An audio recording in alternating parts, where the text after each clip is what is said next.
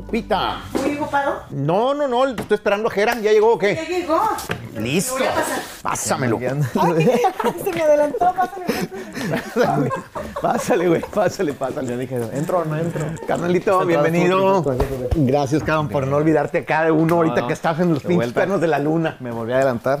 Ya está. ¿Cómo está, hombre? Bien, todo genial. No, pues qué bueno. Felicidades, Aquí, de bro. vuelta, volví. Felicidades por el, el, eh, pues el chingadazo que estás en este momento pegando con este video y por todos los de por todos los de antes, las rolas, están cumpliendo los pinches sueños, ¿no? Sí, pues de que dos años que vine. Dos años, sí. ah, se ha avanzado un chingo de, de donde estábamos en, en ese entonces y es bueno, es- está genial todo lo que está pasando. Qué buena onda. Ha sido como que mm, al, al final, aunque haya raza que diga, ay, no hagas trap, voy a hacer pinche trap y voy a pegar hasta más que los que hacen trap. Y, y de repente sale esto con Cristian Nodal que no sé güey, cómo identificar, es una base como de country, con un, no sé qué es, Como, cabrón. como un country sad rap regional. Estuvo Algo bien así, raro. Algo así. Eh, ¿Cuál es la historia de ese fenómeno? Estaba viendo 168 millones de views en un mes. Y nomás en uno de los... En una plataforma. en una ¿no? plataforma, está hablando del video, más todo lo que se toca en todos los otros lugares. Eh, Se reventó. a huevo. Cu- cu- cu- cuéntame tu, tu visión de, de- de esa historia, porque siempre cada quien tiene un lado de la historia. ¿Cómo la viviste tú en la creación de este tema? Eh, pues fue genial porque lo voy a contar con detalle. Dale, bro. Eh, como estaba lo de la pandemia, teníamos como muchos días ahí en el estudio y haciendo maquetas, pero no había salido nada que dijéramos como que "Ah, esto hay que, mon- hay que enseñárselo al mundo. Y ese día fue especial para mí porque llegó con la guitarra y, y el Chris nunca llega con la guitarra, porque no, no hablamos mucho de música. yo, yo respeto muchísimo su trayectoria y su carrera también, él a mí como... Mi, siempre, Como que tienes ganas de hablar de otra cosa, güey. Entonces estás hablando con un vato que te entiende y, ay, vemos de la vida, ok. A él le gusta como hablar mucho de mis letras y a mí pues Ah. sus melodías y todo. Entonces ese día empezamos a jugar a, a- a rematar una pelota con la cabeza y había más raza y estábamos ahí y el que se le cayera se ponía en la pared y un pinche balonazo. O sea, lo último que imaginé es que íbamos a ir al estudio a grabar. y, pero en la, en la comida tocó la guitarra y de repente sacó el tararararara, pero no tenía letra, nomás, nomás le hizo la pura melodía. Y yo le dije, ese es, ese es. Me puse así como loco y me decía, no, tengo cinco mejores. Le dije, no, no lo dudo, pero ese es. Y ya en la, en la noche tomamos unas cheves y estábamos ahí, toda la raza. Y no, pues hay que ir al estudio a ver. Y empezó, empezaron a tocar la, la guitarra y yo, y yo sentí que podía ser como el de Sentimental, yo me pongo, siempre me acuerdo de ti. Y, di- y me dijo, hey, eso está chingón. Y, ahí, y así empezó la canción como, como un rompecabezas, como a jugar. Y cuando la, ya la terminamos, la grabamos, eran como las 4 o 3 de la Pero el mañana. Edgar Barrera estaba ahí también, ¿o No. quién estaba? No. Nomás estaban los Rich Vagos, que son mi, Ok. mi- mis niños y yo. Cámara, Y el. J-Rick, fue el J-Rick. Ah. Sacaron la guitarra y le pusieron el, o sea, el, el beat completo. Y estaba pensando en llamarte, yo. Estaba pensando sí. en llamarte. Y dije, ay, güey, pues no suena mal. O sea, para mí era diferente. Y dije, ¿qué, qué opinan? Y dije, la voy a grabar como quieran y va a salir. Porque, pues, este, el- mi carnal anda bien recio. O sea, yo respeto. Como, como que pensaste, este vato, ¿para qué va a andarse? O sea, el güey trae otros proyectos, ¿para qué va a andar jugando por este lado si Sí. lo están esperando con otra Claro, o sea, yo dije, siendo realista, no creo que donde su compañía diga, oh, esta canción con este güey que ni canta esto, hay que lanzarla.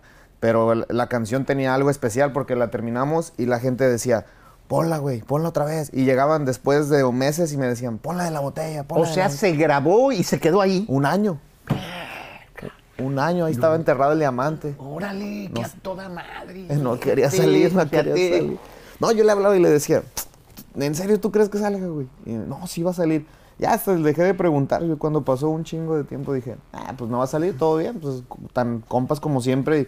Y, y yo lancé mi álbum de Los No Tan Tristes con Charles, con Ampa y seguí lanzando sencillos, manteniéndome activo. Pero pues no sé, el destino ya tenía su jugada y dijo, este día sale y salió y que en cuanto salió sentí una energía así del mundo viéndome. Dije, ya valió madre, ahora sí se puso bueno. Y la han estado haciendo el performance en vivo, no la han tocado todavía en ningún eh, festival. En, bueno, hay pocos eventos ahora, ¿no? Sí. Pero no lo han hecho en televisión, no, no lo han estado ya, haciendo. ya, ya grabamos algo que va a salir en estos días y creo que ya hay como un plan del tour de, de todas las fechas en Estados Unidos, unas en Colombia y un par en México donde voy de invitado al, al tour de, de Ay Ok. Ay Ay, con botella tras botella. Eh, Nodal no entró, a- no, ¿es el tour solo? ¿No entró en el de Pepe Aguilar? No, ¿verdad? En el de Alejandro Fernández, güey. Él va a abrir- creo, creo que va a abrir unas fechas con Alejandro Fernández acá. Bueno, no que va a abrir, van a tener uno juntos porque pues yo creo que Sí en este caso se respetan las trayectorias, pero pues el Cristian anda también metiendo un chingo de goles.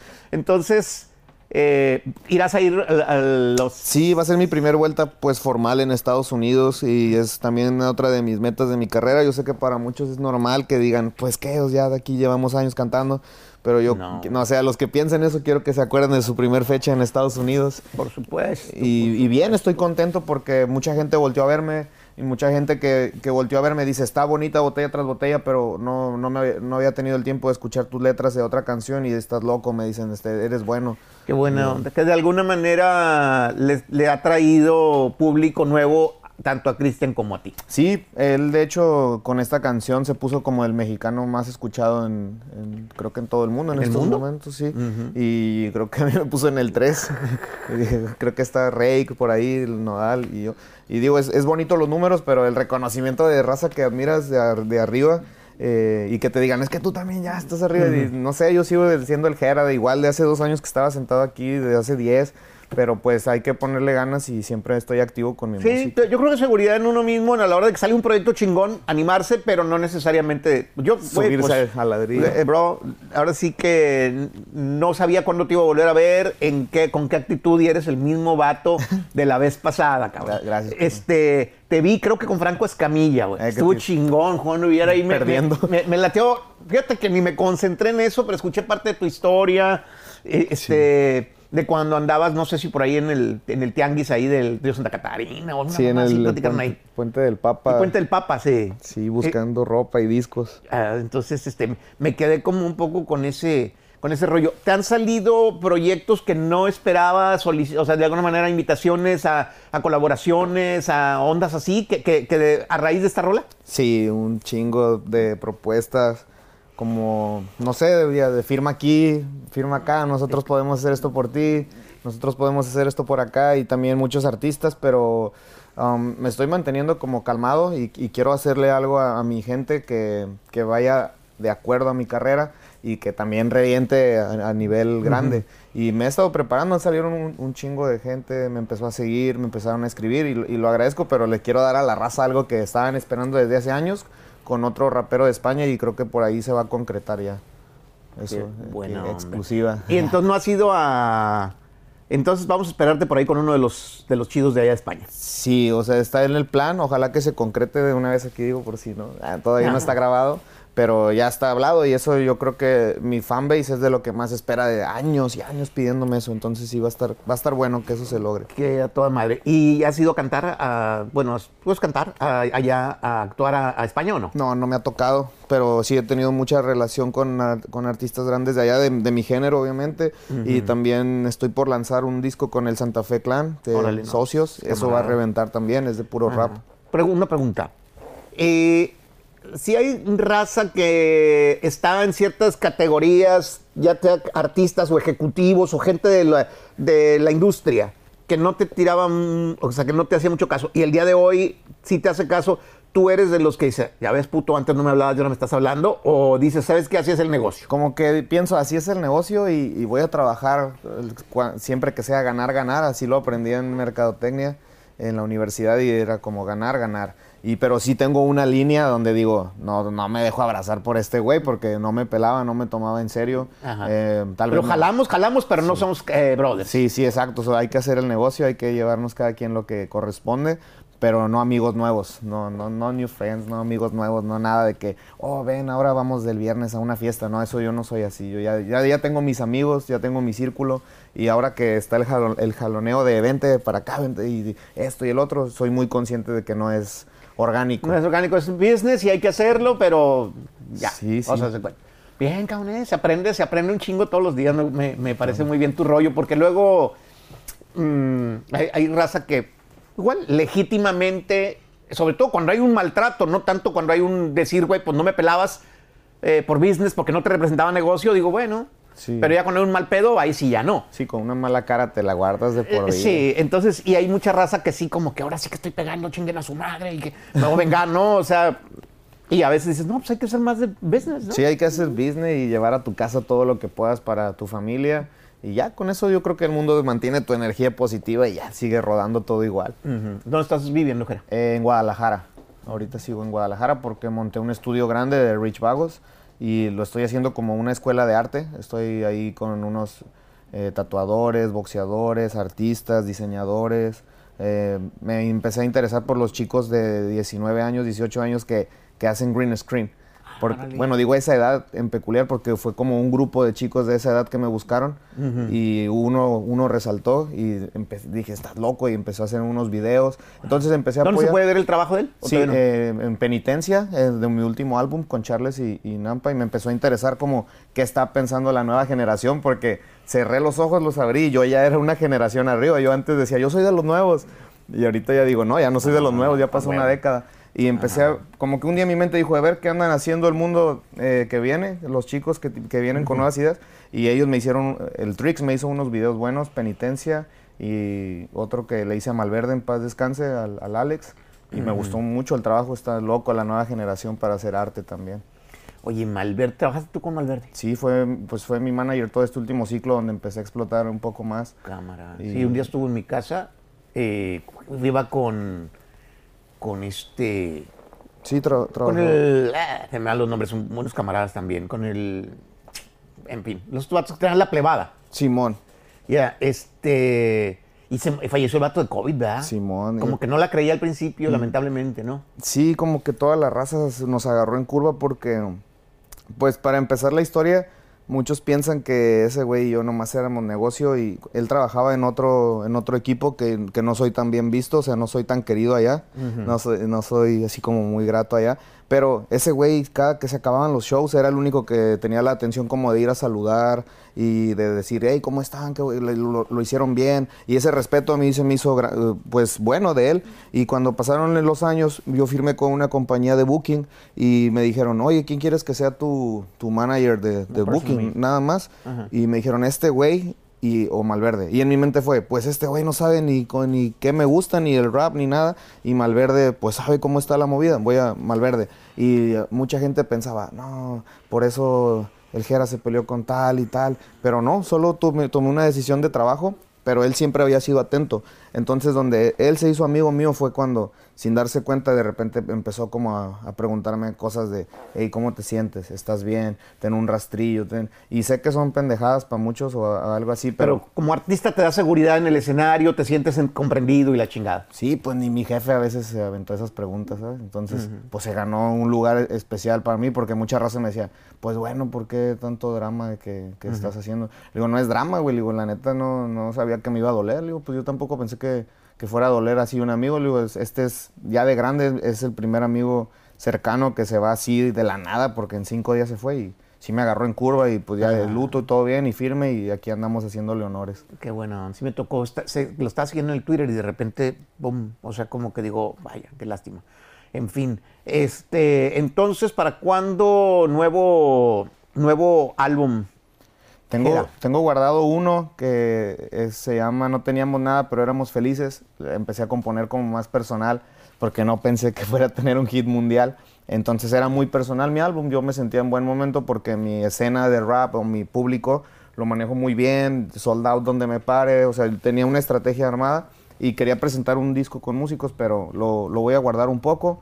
Voy a sacar los sencillos, lo de Santa Fe Clan de Socios, yo creo lo van a poder disfrutar como por julio agosto, por ahí va a empezar ya el, el bombardeo.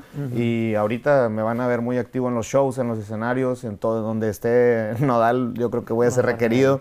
Y donde esté ¿Cómo yo. no? Claro. Eh, Este, pues qué chingón que hay oportunidad pues de más recursos para hacer cosas más chingonas. O sea, que, la- que el éxito y la lana sean un medio para decir, quiero hacer un pinche video para mi raza así, quiero hacer un pedo así, ¿no? Un estudio así como lo soñaba de niño, lo puse ahora. Están como a una semana de terminarlo y no sé, me paro ahí, veo todo y, y, hasta el simple hecho de estar aquí, que es algo que yo veía en YouTube hace dos años, lo, lo dijimos y no sé, todo, agarro la perspectiva y digo, qué chingón que te vas poniendo palomitas de cumplir tus metas, tus sueños y, y lo, estoy viviendo bien, la estoy pasando muy bien. Que a toda.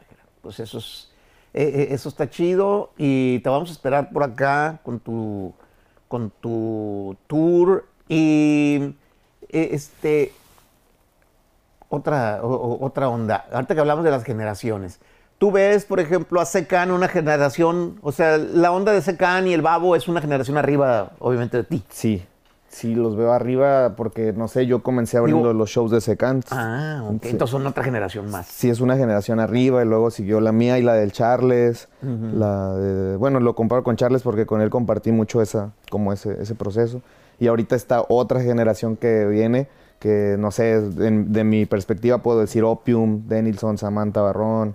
eh, todo es, es bonito ver cómo cambia. ¿Y se piensa en algún momento hacer colaboraciones con la raza en- de antes? Nel. Sí, a mí, a mí me gusta. Fui al otro día con el Darius, grabé y así, pero Ah, sí, sí, sí. con toda la raza que se puede y que hay buena vibra, pues sí, yo creo que también es imposible que todos nos caigamos bien con todos, pero con los que nos llevamos bien y con los que hay buena, buena onda, pues se hace música y se trata de darle a la gente, al menos de Jera, lo más orgánico, porque yo no soy de ir a un estudio y que me digan, no, este artista, vas a grabar con él, y de hecho, pues no tengo a nadie arriba de, de mí, yo, yo decido todo de mi carrera. y... Entonces como, métele una letra aquí, ni madre. No, si o es un proyecto donde nos conocemos y traemos el rollo, ni madre. Sí, así, porque no, no me gusta mucho hacer colabos con gente que no conozco. Imagínate que, no sé, que el Nodal y yo no nos conociéramos y, ay, güey, hit mundial, y luego que nos conozcamos y nos caigamos mal y órale, güey, de por vida tocar juntos. Y eso cuido mucho que la raza también aprecie lo que yo hago. Y si Cristian Onodal, tengo el gusto de conocerlo desde bien morro, o desde hace un buen rato, y es especialón también para la gente con la que se junta. El vato. Es la raza difícil, y cara.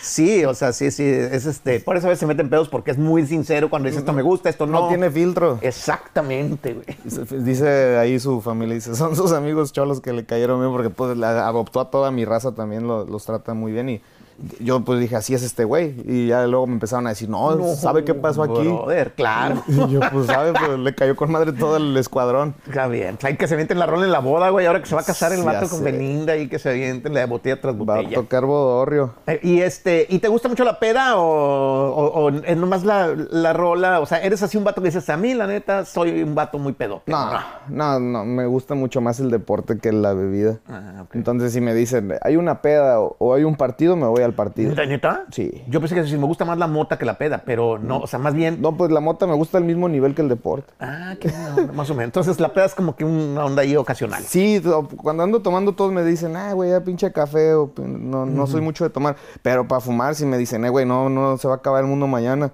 Le digo, uh, qué bueno.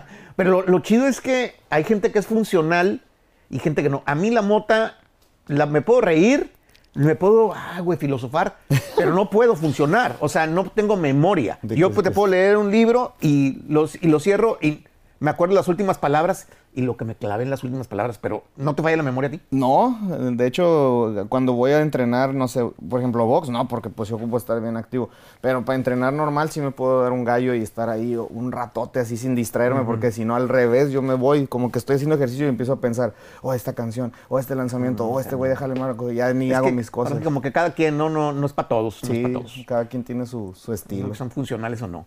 Este, pues, bro, una vez más, cabrón. Te felicito un chingo y te aplaudimos Gracias. desde aquí siempre y te vamos a ir a ver ahora en, en los shows que vengan. Va a estar bueno, muchas gracias. Dijera, gracias, cabrón, por Gracias, no cambiar y bueno verte. seguir No, representando machín. Gracias, toda la raza.